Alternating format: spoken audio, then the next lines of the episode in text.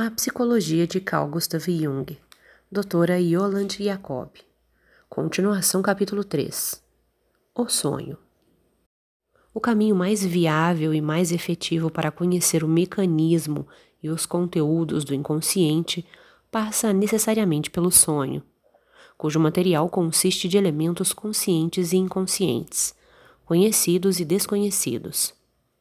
Esses elementos podem surgir nas mais diversas misturas e ser tomados por toda parte. A começar pelos assim chamados restos do dia, até conteúdos profundos do inconsciente.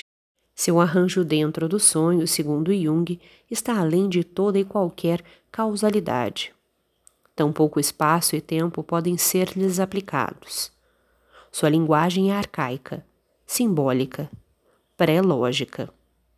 Uma linguagem em imagens, cujo sentido só pode ser descortinado através de um procedimento próprio de interpretação. Jung atribuiu ao sonho uma importância extraordinária, concebendo-o não apenas como o caminho que leva ao inconsciente, mas como uma função através da qual o inconsciente, em grande parte, anuncia sua atividade reguladora. Isso porque o sonho expressa a cada vez o outro lado, o lado contraposto à atitude consciente. Abre aspas. O único conceito possível que se me ofereceu para formular esse comportamento foi o conceito de compensação.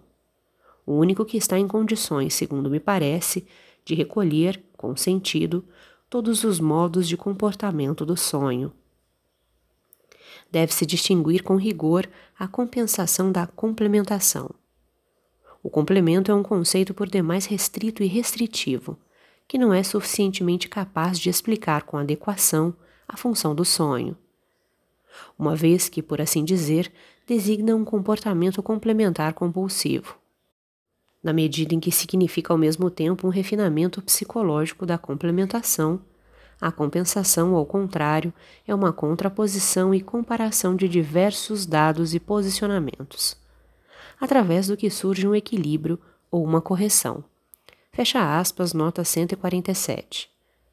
Essa função compensatória inata à psique, que atua no sentido da individuação, ou seja, no sentido do desenvolvimento da psique rumo à inteireza.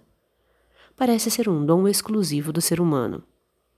Talvez represente até aquela atividade psíquica que podemos designar como algo especificamente humano, pura e simplesmente.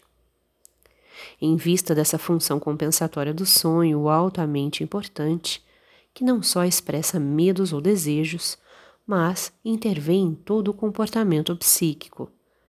Jung rejeita também a ideia de estabelecer uma listagem de símbolos estandardizados os conteúdos inconscientes são sempre multívocos.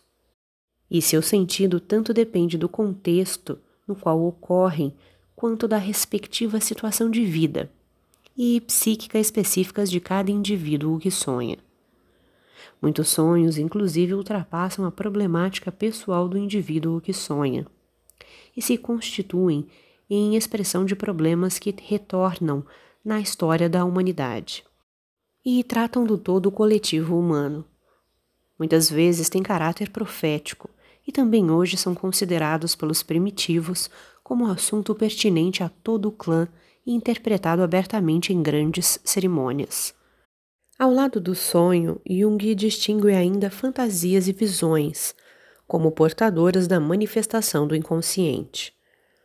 São aparentadas com o sonho e aparecem num estado de consciência diminuído, denunciam um conteúdo de sentido manifesto e um de sentido latente. Provém do inconsciente pessoal ou coletivo, oferecendo por isso um material de igual valor ao sonho para a interpretação psicológica. A sua variabilidade é ilimitada, passando dos sonhos usuais diários e sonhos de desejos, até visões dos estáticos, carregadas de significado. Para Jung, o instrumento principal do método terapêutico, portanto, é formado pelo sonho, enquanto aquele fenômeno psíquico que oferece o acesso mais fácil aos conteúdos do inconsciente, habilitando-se assim de maneira específica a clarear e explicitar os nexos interiores, através de sua função compensatória. Isso porque, abre aspas, o problema da análise dos sonhos está estreitamente dependente da história do inconsciente. Sem este, o sonho não passa de um conglomerado de restos desintegrados do dia. Fecha aspas, nota 148. Jung utiliza igualmente as fantasias e visões dos pacientes no mesmo sentido que o sonho.